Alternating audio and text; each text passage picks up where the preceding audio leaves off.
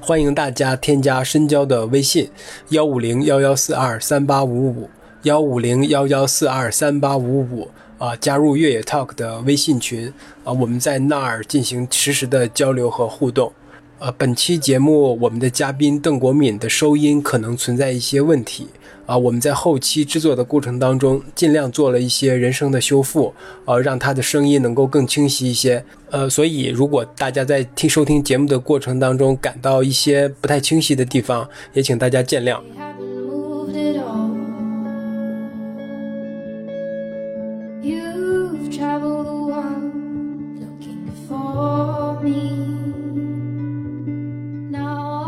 大家好，欢迎收听本期越 talk 越野的越野 talk 啊，我是深交。呃，大概半个月到二十天之前吧。大家肯定是看过我们越野 talk，或者是听过我们越野 talk 在 UTMB 的一个现场报道，跟 UTMB 它有一个一个呃官方媒体的一个身份，就在那边拍了好多东西，也跟在那边的朋友们和中国的运动员们呃进行了一些交流和聊天，就是把我们那个 UTMB 一些呃认识的好朋友、认识的运动员们再拉过来再聊一聊天，也跟听众们分享一下他们的故事。呃，今天我们就把邓国敏啊这个请到了我们这个节目当中。国敏可以先跟大家打个招呼，然后做一个自我介绍。Hello，大家好，我是邓国敏。然后我是那个 T N F 跟那个呃松拓的越野跑运动员，然后在今年的 U T M B 过程中，我跑的是 U T M B 组别的一个比赛，平时主要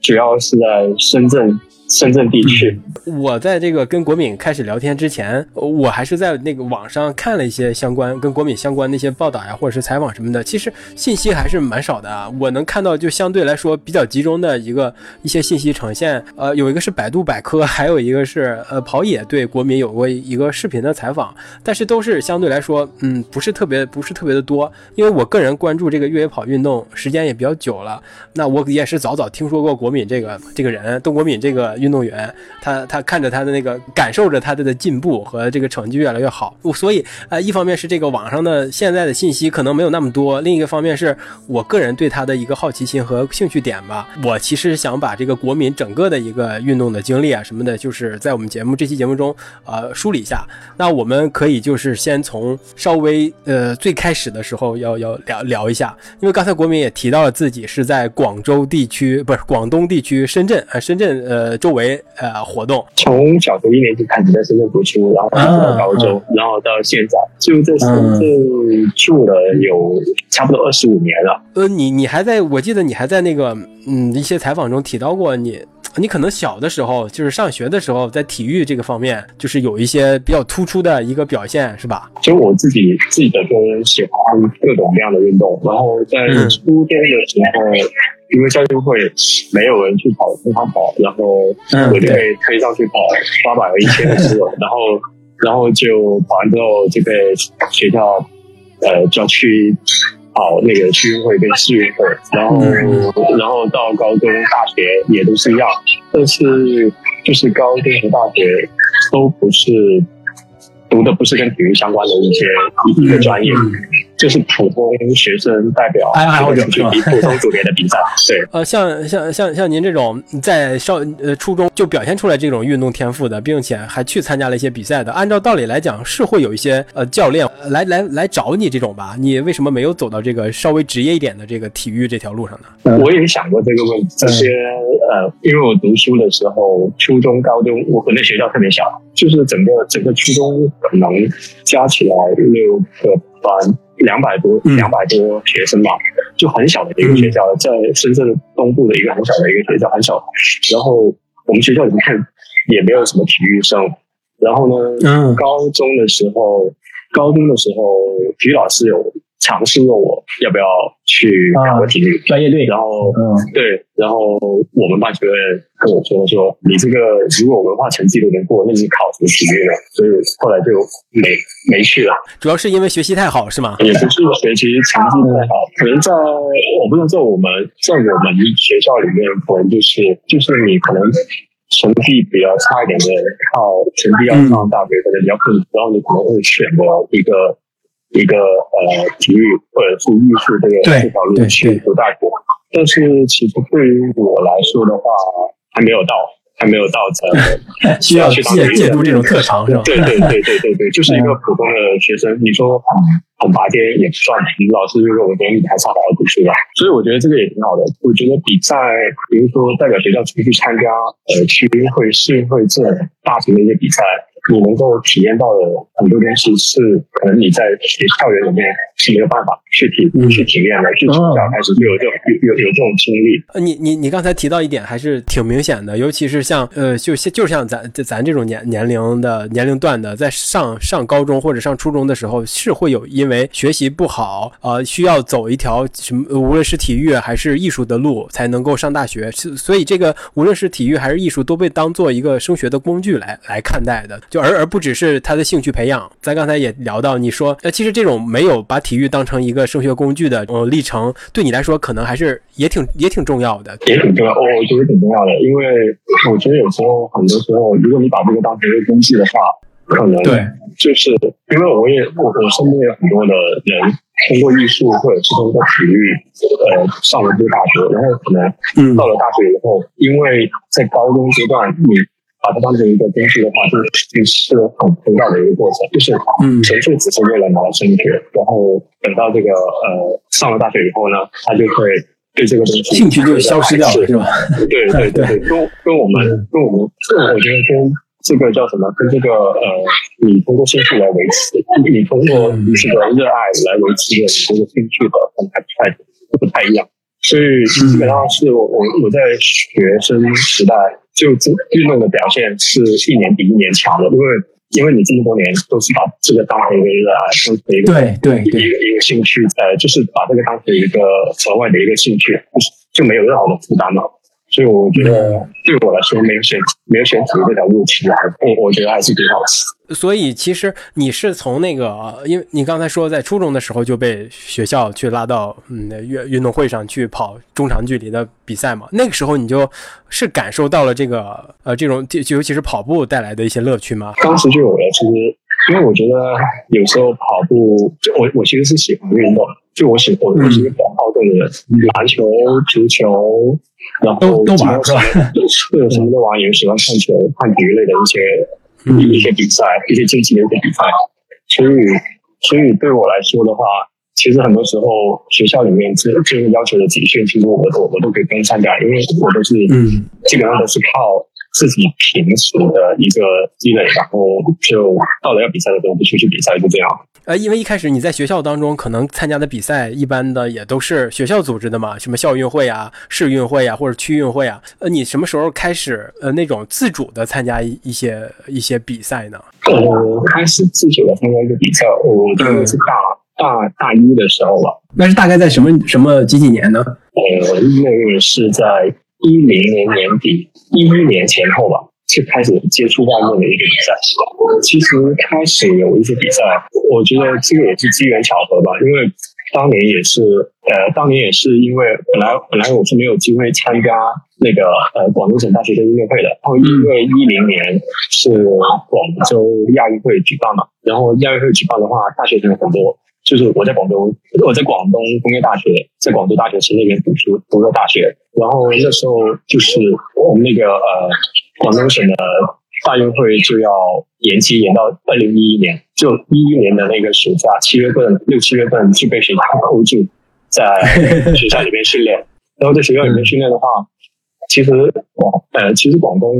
就是我们学校其实没有体育证，所以所以说呃，没有也这个运动会也不太大。然后我们训练呢也也比较无聊，整个中长跑队伍里面只有我一个人。然后我们教练。也不是练中长跑的，所以我基本上属于一个放，我基本上属于一个放羊的状态。无意中我就发现，就是广东的呃那个广州的珠江边有一些呃夜跑的活动，跳开了这个场地，直接到了这种城市里面去跑，我我觉得挺有趣的。然后就开始接触到这一群路跑的人，后来呢就慢慢的了解到了，哎，香港扎达马拉松好像也不错。然后第二年就第二年的二月份，我就跑了香港。就跑了第一个全马，然后到现，然后就慢慢慢慢的就跟着他们开始跑一些马拉松啊，或者一些路跑比赛啊。其实我很多，比如说像有一些马拉松，我其实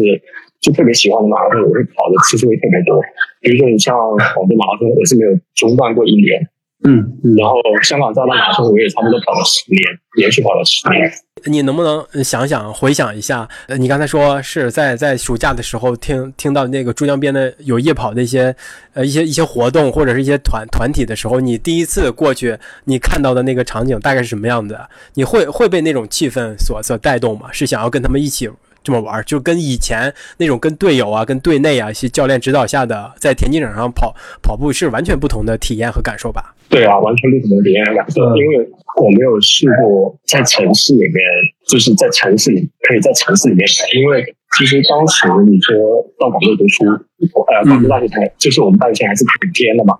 然后第一次在市区里面跑，就感觉哇，好热闹。就是其实你你你是真正的能够体会到是。呃，首先是比如到珠江两岸的，然后第二个是体会到你能够通过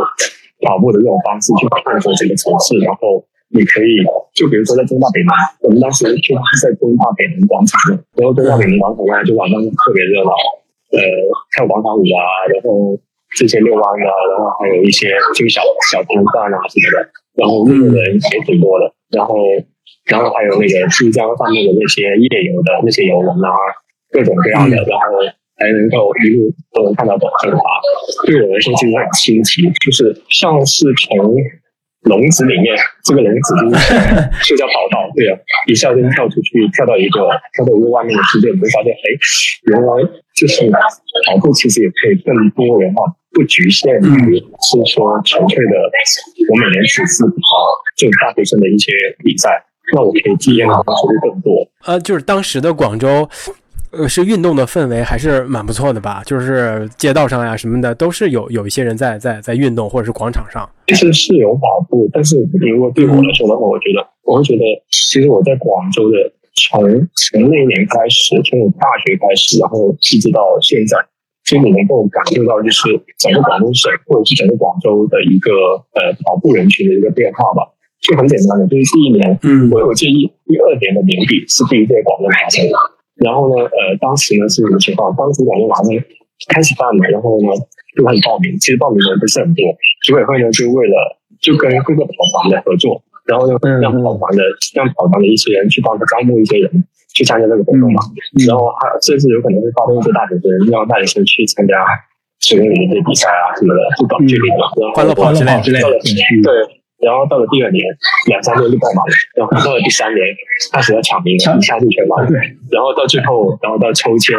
就你能看到的是，通过这个报名的这个热度，能看到就是整个跑步的人群是在往上走，而且而且就是你能看到，比如说在广州的一些跑步的圣地，就比如说像我们广州大学城啊，广州大学或者是一些运动的操场，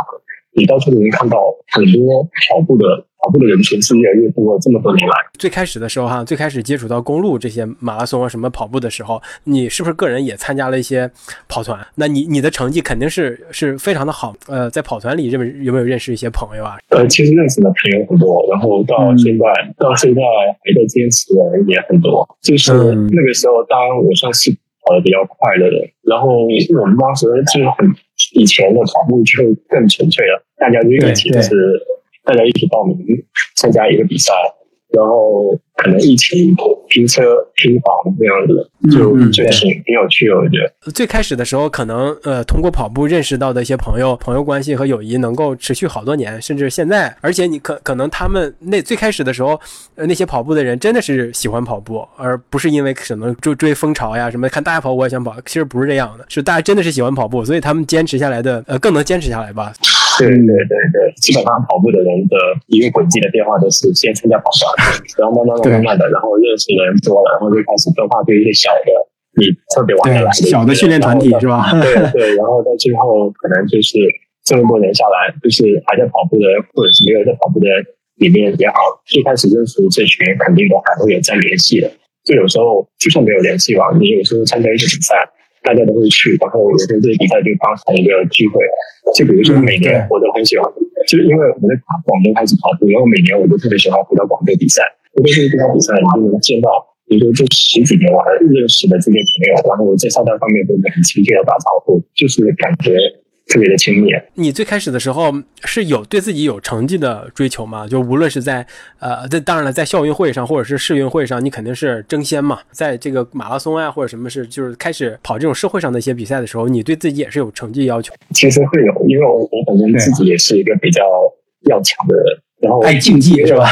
对，因为我是一个文化，就通过普通的一个文化，通过理科考理科的这个上了一个大学，嗯，然后呢，我没有去。就没有考体育，然后我觉得会有点遗憾。所以对我来说的话，当时我开始跑马拉松的时候，其实我就一直聊的是，我一定要拿到国家一级，我一定要达到国家一级运动员、国家一级运动员的一个标准。然后就开始为这个，当时我记得是两小时三十四分，一定会一直为这个目标目标我去努力，不断的去努力。但是当然一开始也是早几年还是比较困难的达到这个目标，因为就是练的人也不多吧，然后比赛的水平也没有现在那么高，然后呃，所以就花了几年都没有达到，然后到了第四、第五年的时候，哎，突然间好像。就突破了这个坎，然后就开始就开始继续再往上走。呃，你最开始因为奔着国一这个目标，但是有两两两三年的时间都无论怎么努力，可能都达不到。那您在那个过程当中，呃，是做了哪些努力呢？那这这种这种经历会不会对你以后去教别人去跑步是也有一定的助力吧，或注意？呃，会的。你其实会不断的总结，嗯，你每一次去尝试，然后每一次要就一次次的不尝试，一次次的失败。然后就每次尝试以后，就就是在研究技术方面有不断的继续的改良。比如说像我，呃，两人三四分对我来说是很遥远的，其实也不算是太遥远，因为我的第四场比赛在上海马拉松已经跑到两人三十六了。但是呢，往后呢，往后我觉我觉得往后，因为当时的话，其实其实你对于跑步这个这项运动也是热爱的。没有说你会把一年的时间全部放在跑步上面。对，我当时可能还会喜欢其他的运动，可能就是跑步，就是呃秋秋天跟冬天，因为夏天跑步太热了，太太无聊了。然后我当时就夏天夏天可能做其他的运动。然后到了秋天冬天，就可能呃稍微跑一下，然后就出去比个赛这样子。然后，但是到了后来的话，就开始就是你不断的试过一个人训练，然后达不到，然后就可以找找自己的原因在哪里，就可能是对那个对你的训练的一个分析，对你比赛策略的一个回顾，然后还有就是通过通过可能总结总结你总结你日常的训练，然后找。水平更高的人跟你一起训练，然后一起提高。嗯，因为你说，你看，你从最开始就是参加社社会上的这些比赛的时候，其实也是大大一、大二了，又跑了几年什么的，你就出出从学校出来了，就开始工作了。那那个时候，你呃，你看你在跑步上还是有目标的嘛？你想要变得更快，那肯定也是要花费呃相当大量的时间。那这个当中，你这个时间是有有怎么分配的吗？我我觉得对我来说的话，早几年的这个最终成绩方面。的时间分配，其实我发现红色的时间不算太多。嗯，就是你正常是上下班、上下班的时候，你就跑跑步，然后到了周末就就跑个长距离什么的，然后可能有可能有可能是哎到了年纪比赛的时候，然后你可能就一天两天了，早上跑完，晚上再跑啊这样，然后就嗯，其实就是说整个运动的时间并不会。占据我生活上很多很多的时间。你看，你最开始的那个呃，就刚开始工作的时候，呃，在跑步训练跑步的时候，其实状态跟现在大部分的这种业业余爱好者其实蛮像的，就是用我自己的业余时间，呃，是把拿出来去去呃去做训练。你可能速度快一点，或者水平高一点，你效率更高一点。你如果那没有那么快，或者是刚开始的话，可能效率低一点而已哈。就是还就工作重心其实还是在生活和工作。可你方便说一下，就是你你在大学学的专业是什么吗？你最开始。从事的那份工作啊是很很忙碌吗？呃，其实也不忙碌啊，倒不是很忙碌。我大学我大学学的是高分高分子材料与工程，学的是材料材料科。这我们学院应该叫材料与能源学院。我大学我大学学的我大学学的也是就是个无机无机材料相钢钢铁相关的，就是金属材料。我我我学的是塑料这一块的。第一份工作我是在呃东莞的一家比较大的公司叫生意科技，一家上市公司，然后在里面在工厂里面负责做一个工艺工程师。然后你主要对你主你主要的工作就是。生产线上面的一些生产产品的一些生产，然后配方流程，你的工作很忙，倒不是就是正常的朝朝九晚五，然后你中间会有时间，就是你中间会有时间训练，然后基本上加班也不多，也也不用我们加班。你一开始的时候可能还会有些时候我们会调休，然后你就我我就能够去，呃，到了年底就能够可能抽个两三天，然后就去比赛这样子。因为马拉松的话其实还简单一点，基本上周末就可以。那你你看，你最最开始这一段时间，可能生活的不就是整个人的重心还是在生活和工作上面。那可能你虽然对这个自己的成绩还是有一定追求的，但是也没有把像全身心的要投入到这上面，要必须得达到一个什么目标。可能更更多的还是顺其自然吧。这个转变是怎么怎么出现的呢？就觉得哦，我一定要在这个成绩上，我要我完全付出了，完全在这个成绩上，或者是个人的呃体育生涯上、运动生涯上有一个追求。这个转变是从什么时候开始的？我觉得真正这个转变。开始应该是从一七年吧，呃，工作了快三年多四年的时候，跟你的训练是一样的，生活和工作你也是总是不断的尝试，然后你可以找到什么是自己想要的，然后什么样的方式是最好的。其实你说成绩的话，其实我从大学出来以后，我的马拉松成绩也还在涨，甚至涨的可能比在大学的时候还更快。有的时候，呃，就比如说像比赛，我觉得可能大学的时候比赛并不是说你跑得多快，而是可能心态上的一个问题，然后你出来了以后，可能就比如说我什么时候达到国一的这个标准呢？是在一场我根本就可能可能 没有特别在意的。你就像上海这种比赛去尝试，然后不行，然后最后我在中山的一场中山马拉松上面去达到这个标准的，然后就是你会觉得可能有时候你心态放宽一点，成绩可能会更好一点，特别惊喜的。然后从那从那次开始，你就会会发现，原来可能不是在训练上面，而是在心态上面的一个调整是最重要的。然后到了一七年以后，我我觉得这这八年开始，真正的是全身心的投入到这个运动这里面来的话，应该是一七年。一七年，一七年我是参加了，一七年我是参加了那个萨勒姆的一个精英训练营，然后从这个精英训练营里面，然后就脱颖而出，代表呃萨尔姆到法国去比赛。然后比完比赛以后，然后，然后在欧洲，后来十月份还去比了巴塞罗那的一个比赛，就是我先去了勃朗峰，然后七六月份先去了勃朗峰，去了法国，然后到十月份去了巴塞罗那比完赛，然后十一月份回来还参加了宁海，就是你会找到，终于找到一个方向，然后后面就跟萨勒蒙签约了，然后就开始成了一个，这个叫一个。有一点点算是职业运动职业运动员吧。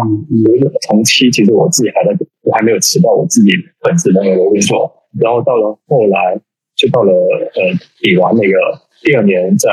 UTMF 里面去日本比赛，五月份四月底比完赛，五月份回来，然后六月份我就我就觉得，哎算了，我我可能我就觉得我是找到了自己。自己想要一种新的生活方式，对吧？一种新的生活方式，对。然后最开始就开始会去把更多的时间跟精力呃放在放在呃这。跑步或者跑这样运动上面，嗯，你你其实从嗯一七年的一七年的就年终的时候参加那个选拔呃精英选拔赛，就是获得了去国外比赛的机会，然后到第二年也是五六月份，你才最终做了这个决定，是要把就可能自己以后专注的方向，呃，其实就是这个运动生涯上，就其实也是用了一年的时间，对吧？也是在可能中间肯定也是有，哎，我想，哎，我就算了吧，那个对，可能前途未卜，我不知道以后是什么样子的，那我有个安稳的工作，大家其实都是。呃，在生活当中追求安稳，这个是很自然而然的一个一个一个下意识吧？我觉得，那追求挑战这种东西，肯定是要承担一定的风险的。你肯定要是，我觉得我猜哈，你当时这一年中应该也是有一些摇摆的状态吧？就是有时候想，有时候想这样，有时候想这样。其其实其实摇摆肯定是正常的。对于大部分人来说，这也算是，比如说像对于我家人来说的话，我妈对她肯定不知道你在干什么，是吧？对，会觉得你。有点不务正业，然后对去做运动员是吧？对对对对对对，然后嗯，就是不理解嘛，但是慢慢慢慢慢的，他从一个不理解变成了一个就对你们肯定和支持的时候，你会觉得啊，就可以继续在。继续在前进。那他这个不理解肯定是什么嘛？因为他就不理解是你去跑步或者是越野跑这种能成为一个职业运动员，能养活了你自己，他就不理解这件事儿，对吧？那他是后来是看到了你什么你的变化吗？什么之类的啊？对他不理解的是，他会觉得你当初又不选择体育这条路啊，然后。你花了到现在了是吧？对，然后你花了兜了这么大一个圈子，不理解你在做什么。其实，而且而且对于传统的中国，或者对于传统的中国，就国内的人的一个一个传统的一个思想吧，就是他觉得他觉得体育不是一个正儿八经的一个一个工作。对对对，它不是一件事儿，对吧？对，跟传统的一些传统的一些，比如说做医生啊、老师啊、工程师啊，对对对对，嗯，体育就不是这么的。传统不是这么的正规，我觉得我觉得是的，是的，所以他们就不理解。对你，你看，就即便是你得了奥运冠军或者怎么样的，他也呃，可能家长们也会觉得这不是一个长久之计，他他可能是个青春饭之类的，会有这种这样的一个判断，对吧？那他后来是看到了你一些什么变化吗？还是呃，你表现出来很笃定或者是很确定，我就要做，要要要有一个生活方式上的转变之后，他才转转换了态度去支持你吗？他应该也会主动去了解这些东西吧？其实他就是说，你你要跟他说这项运动，所以他并并不理解。但是呢，其实他也能够看到的，他们能够传，就是行圈外的人能够看到的是你的一个成绩。你跟他说你跑两百的三十多，其实没有多大，两两百三十、两百二十七没有没有概念的。但是你跟他说，嗯，但是比如说我我会跟他说，今天是，比如说在那个以前有那个延年山地马拉松的时候，我就跟他说啊，那我今天参加这个比赛，就是因为就在家门口延年区。就以前一级兵在盐田，在我们家附近有一个比赛，盐田三地马，但是其中最早的一个三地马拉松嘛。然后我就跟他说：“妈，我今天参加这个比赛，我有可能会拿冠军。我大概几点钟回来？你要睁眼看着就好了。”然后他去看，然后我就拿，我就拿了冠军。然后慢慢他就觉得，嗯，呃，首先虚荣心肯定是有，他会觉得哇，还挺长脸的，就是在家门口。然后有时候回头像深圳马拉松的时候，我们以前的水平就是能够真的是。女子的冠军，然后我就嗯对，明天明天是深圳马拉松，然后深圳舞台会直播，然后你可能台电视能看到我，然后他就他每次看到这个时候他就特别开心，然后后面呢就会觉得，就是他可能慢慢慢慢的也感受到了你对这个这个这个事情的一个热爱，然后你从中所获得的一些快乐，他能够感觉到，然后然后再然后就开始慢慢的从一个。不理解变成一个支持。对，这这这是一个很好的一个呃交流方式哈。你你真的是把。呃呃，你从事的这件事儿展展现给他，当然也是因为有有直播，或者是因为家门口的一些东西，你是你会想办法把你做的这件事展示给他，到底具体是什么？而且你确实也取得了一些成绩，在他看来，呃，就有保障了嘛，就了解了，然后觉得，哎，你确实有成绩，而且你又爱他，自然会支持的。我觉得这就是一个可能是跟家长的一个交流方式的问题吧。那因为我跟之前可能也跟好多类似运动员呀，或者是一些就是。呃，朋友们有聊天，就是即便是他们在工作之后，甚什么，就是从简单的呃做一些这种爱好型的训练呢，无论是上山啊，还有跑步啊，他可能他的呃父亲、母亲，或者是他的呃家人、孩子或者老婆之类的，也不是特别理解他为什么起早贪黑，投入那么大的去做这件事儿。那那可能我们是其实是需要更多的展现展现一些呃你自己正在做的事情，去多交流一点，可能会更好吧。业余转职业运动员跟家长一个好的一个交流方式。对对对对，嗯，其实你在这个呃勃朗峰山地马拉松还是后面的 UTMF 当中，呃，其实成绩都都还还不错哈。其实得到的成绩都还可以。嗯，对，勃朗峰我是第一次到欧洲比赛拿了第十六嘛，然后第十三，第十三。然后在 UTMF 里面的话，我算是第一个站台的中国人吧，第十。你确定了？哎，我想换一种生活方式，就以后可能以后的生活要围绕这个训练和比赛来来展开了。然后你就把这个工作也是是辞掉了，对吧？对对对对对。然后把工作辞掉了以后，就是你把工作辞掉了以后，其实大家都知道，运动员的运动生涯会特别短，比较短嘛，就是随机性也大。即使是越野跑运动员，是马拉松运动员，你可能。你到三十四十岁，然后你可能也跑不动了，那你又嗯。怎么样坚持掉了传统的这个工作，然后转到转到运动员这一块以后，然后其实你也在不断的探索，我除了做运动员，我还能做什么，让自己更稳定一点，或者是会做一些什么事情更有趣，或者是你想做什么，就就不断的会问自己啊，除了自己的训练，你还能做什么？除了比赛，你还是做什么？要教别人跑步，是吧？这也是一个探索的方向，对吧？对，这也算是一个探索的方向。因为对于我来说的话，对我来说，怎么说？你是一个非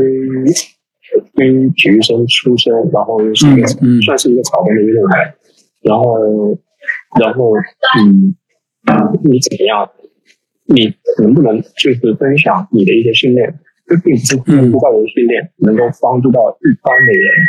去嗯。去去去完成他们比赛想要达到的一个目标，或者是想要去的一些比赛，或者是或者或者是让他们喜欢上这项运动的。我觉得，既然我是一个运动员，一个月跑运动员，然后国内的这个月跑就还是处于一个。其实跟香港或者是跟欧洲比的话，还是处于一个起步的阶段。然后又怎么样能够能够让更多人参与下参与到这项运动里面？所以后来我就说，那就刚好也是机缘巧合，北大黑科那边就刚好找了我，问我有没有兴趣带他们比赛，带他们去参加亚大的比赛。因为我嗯，因为我自己也去过沙漠，也知道大概的环境是怎么样。然后我就说可以尝试。当你尝试的话，你就会不断的去，不断的去把自己把自己对这项运动的一个理解灌输给这些同学，然后让他们首先第一步是让他们呃更好的完成成绩上有所进步。对，成绩上，因为因为学院找你来做这个事情，就是要让你的成绩更好嘛，对，成绩更好。然后第二个阶段就是怎么样能够在日常的这个训练生活中，能够怎么样能够感染这些。跟我一起学好这个这个学员，能不能让他们喜欢这上去上这个运动？因为我觉得，因为一开始我跟他们说，我觉得像这种比赛，像亚沙赛啊，或者是做地面比赛，其实争议性很很大。就是很多人就是为了这个，我要我要去代表学院去参加这个比赛，嗯，代表学院去参加比赛，然后开始是，然后但是可能他比完这项比赛以后，不一定能够还会坚持。这项运动，对对。然后我我当时跟他们说的是，我说第一步是让你们先比完赛，然后第二步是希望你你们能够比完赛以后，对这项运动能够产生产生新的理解和喜欢，新的理解喜欢，然后然后对，然后坚持坚持坚持这项运动。我我觉得这个这个是挺有挺有趣的一个过程，你是看着一群从来都不怎么运动的人，然后慢慢慢慢的开始跑步，然后到参加比赛，然后最后。再到这么喜欢上这项运动，开始会跟着我们一起去跑马拉松啊，跑越野比赛，嗯，就是这种成就感是特别特别大。那我听你这么呃这么讲，可除了呃日常的自己的训练和比赛之外，哈，你你在探索自己新的道路的时候，呃，更多的是希望呃介绍这项运动，去给到更多的人，让他们喜欢上，有更多的理解。是吧？这个可能是一个大的一个主题和一个一个主主要的一个方向，就是即便以后你可能在比赛中没有什么竞争力了，对吧？当然你还会比赛嘛，就是因为享受比赛这个氛围，重点可能就会在推广。可能做教练只是一种一种方式，可能还有其他的方式，以后还是要尝试，对吧？对对对，你你刚才也说了嘛，你呃扎打跑了好多年，你广广州马拉松跑跑了也跑了，就是不间断的一直在跑。我发现你对呃对这些比赛可能都比较长情一点，就像还有港百嘛，对吧？港百也是也也是参加了不少届吧，对吧？对对对，港百就从我参加完开始，然后一直到这两年没有办法办。其实只要他办，我我就会去跑，因为我觉得我我不知道，可能是我自己自己个人性格上的一个特点吧。比如说扎达，我为什么跑扎达？我就觉得一开始的时候，我觉得是处于一个前环，会给我的一个感觉就是他会有发一个身高牌，然后我当时第一次跑的时候拿了这个身高牌，就拿了这个奖牌就去，我特别开心。我说那我一定要凑齐。十二生肖，就是我每年都跑，只要我每年都跑，我每年都完赛，我就每年都能拿到这个金牌吧，我就要凑齐。仪式感很强啊，因为你跑加达的时候，其实就认识了很多很多，因为都在深圳周边嘛，就认识很多的朋友，每年都会来，然后每年而且也方便，是完全会想着，那我们每年是个像一个聚会。广州也是一样的，广州因为我在广州开始跑步的时候，然后对广马我特别喜欢广马的这个线路，觉得在珠江两岸，在珠江两岸还有到那个旧城区里面，然后特别多认识的人特别多好朋友在那，每年会去，就像聚会一样，所以我就特别喜欢。然后比如说像港版这个呢，比如港百，我一开始跑港版的时候，我跑港百我一定跑到站台位，实际上因为第一年我觉得第一年第一年港百给我的给我的打击是很大。对对，是冻冻伤了是吧？冻伤了，对。然后我就觉得，因为我我这个人是比较好胜，如果在在一个地方摔倒了，我可能会从那个地方爬起来，然后再来，嗯，然后不断的去尝试。然后第二年，还能取得更好一点的成绩。然后到后面就慢慢的到第三、第四，然后第四、第三的这个位置，其实每年的成绩都在往都在进步。对，说对，有时候我就觉得，而且港跑也也比较近，也算是相当于半个鼓掌。我就觉得，因为跑这个比赛，我女朋友也够，因为她在香港，她就能够更好的去看这个比赛，然后然后去帮我做这个补给。我觉得在其他比赛里面可能比较难做到，因为不会开车。然后我就觉得，那就每年都来跑，他每年都来看我，那我觉得这个这个也挺好的。就每年都把这个当成一个，就检验自己能力的一个比赛。我我去每年都会这样。对对对对，是给自己的一个小测验，告诉自己现在是有没有进步，进步到什么程度，进步了多少。那就是在我看来哈，因为我我毕竟是一个旁观者嘛，我对你的观察哈，可能港百的这个确实是能见证着你你一直在进步，直到二零二零年嘛，你在这个港百拿到了第三第三名，真正的站台了。可能对你来说，是无论是在成绩上啊，还是知名度上啊，还是一些影响力上，可能那个才是一个比较好的一个开始。就邓国敏是国内顶级的。长长距离越野跑的运动员了，我这是我的一个观察哈。但其实对我来说，二零年的港马其实我并没有看得很重，因为刚从一个比较大的一个伤病恢复，就比较大的一个伤病恢复，其实我反而是心态放得平，我就觉得无论什么结果我都能接受，但是我就是会跑这场比赛。在 UTMB 嘛，就是今年的 UTMB，其实你的成绩是，我觉得我我个人觉得是是好的哈，就是很棒的。你你对这个成绩是满意的吗？对于这个成绩的话，是满意，但是并没有跟我的目标还是差的有有点有点有点距离。我觉得其实按照我自己的计划是能够跑到二十二小时边上的，但是中间其实因为一百七十公里的比赛很长，这个事情没有很大，所以我觉得中间今年的那个低谷。走出来的时间花的有点长，所以导致我在后面追不回那个时间。比这场比赛肯定是一个过程哈，你出去参加比赛也是一个比较艰难的过程，对吧？你提前多长时间去出去去到法国那边的呀？出去是我出去是七月二十六，然后在在就是在法国基本到 UTMB 之前，其实待了。正打满打，满打满算待了一个月，然后然后比了三场比赛，有一场在瑞士的蒙特勒的一个一百一十公里的比赛，然后还有在那个。萨勒蒙的黄金联赛，那个 C I Z O 的一个三十二公里的一个比赛，然后就是一个这样的地方。哎，你感，你可以跟我们聊聊这段一个为期一个月的旅程吗？因为确实我们都出不去嘛，大家可能都出不去，感受不到那种那种氛围哈。可你可能去就去有一个一个月的一个这么这么旅程哈。就是我猜哈，就如果不是这这次的原因，可能大家在国在国内待的太久了的原因，你放在其他的年份，你出去可能也不会这么提前这么长时间，对吧？那这次一个月其实显得有。有点特殊，你可以跟我们聊聊这个过程中有什么好玩的事儿吗？之类的，印象印象深的好玩的事儿。就是因为我出去的时候也是经过了三个地方，算是从三个是走了三个地方嘛。第一个是国内，从深圳到香港，然后再从香港到欧洲，这三个地方都各不相同吧？我感觉在深圳是不断的要做核酸，然后 对，然后这个这个这个就是管控里面嘛。但是到到了香港就是。因为到了香港以后呢，其实不需要核酸，但是你在任何地方，所有人都是戴口罩的。然后你进，你要吃东西，你必须要有那个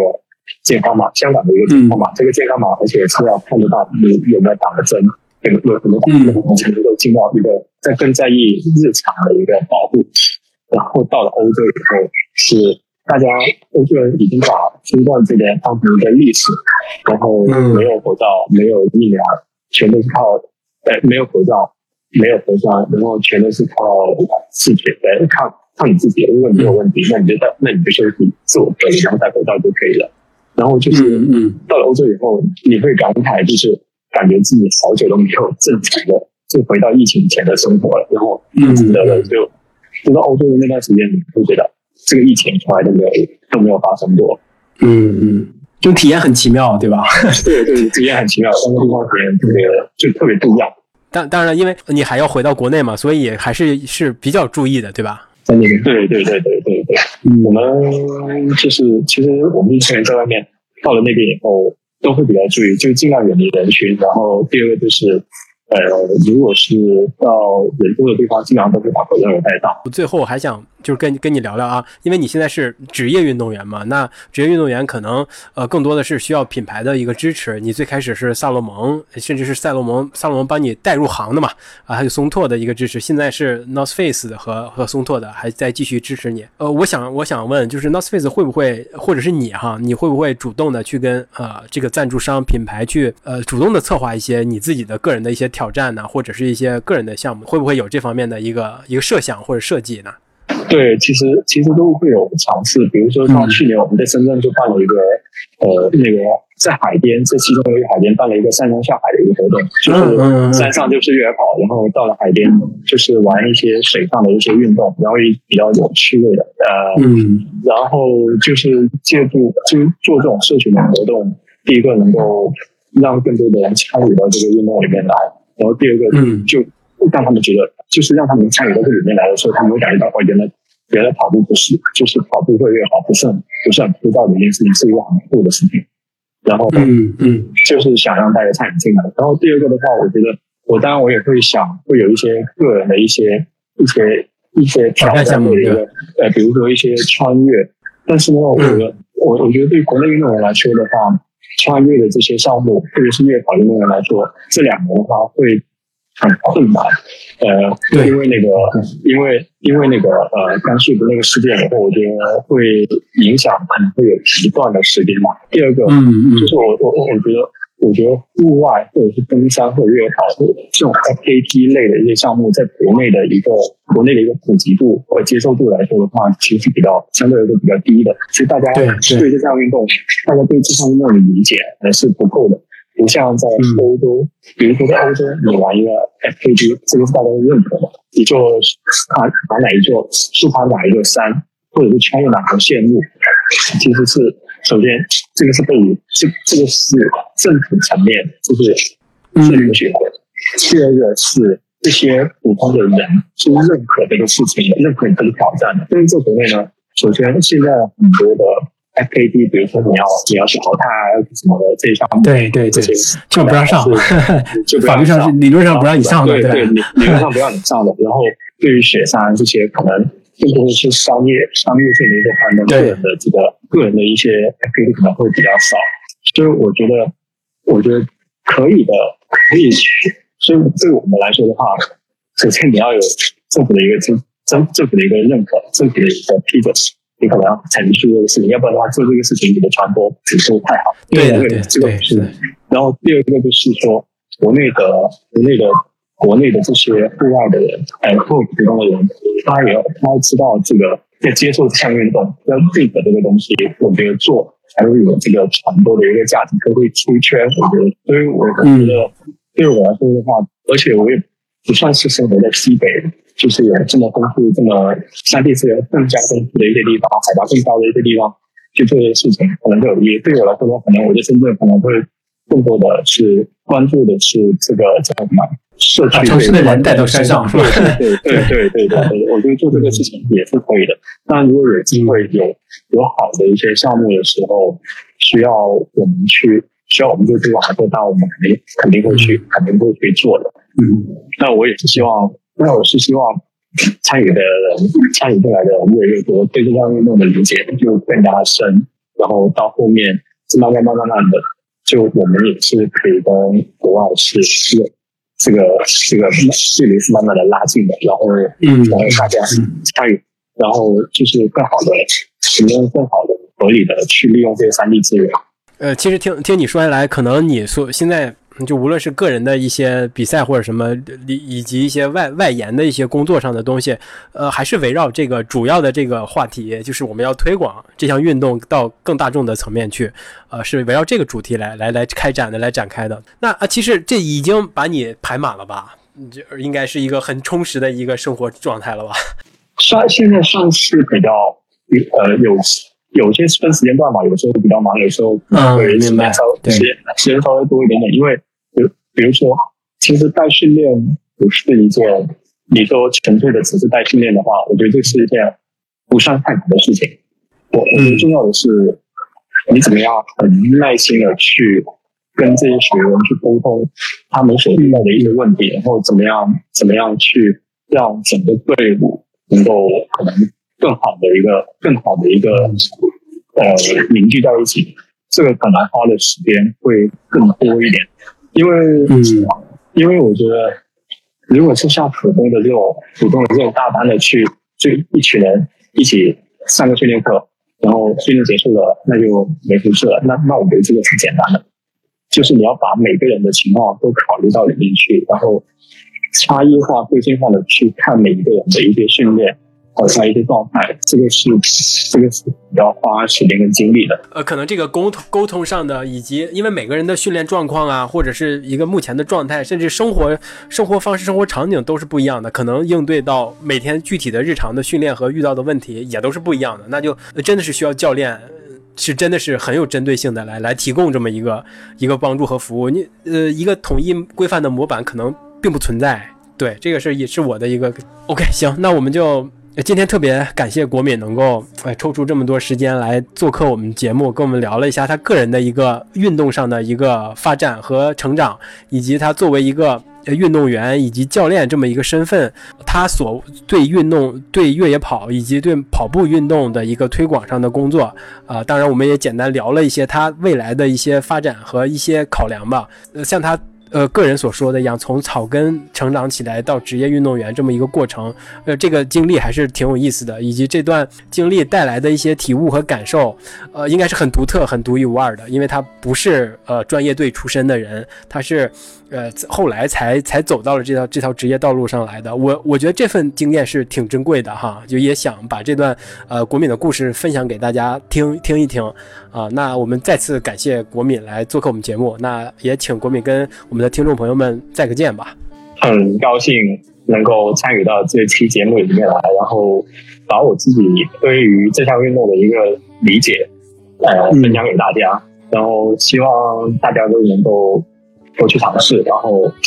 多进山，然后慢慢的爱上这项运动。呃，希望以后国敏做了什么其他的有意思的好玩的事情，能够再次回到我们节目，跟我们分享他的故事。好，那我们就本期节目就到这里，我们下期再见，拜拜。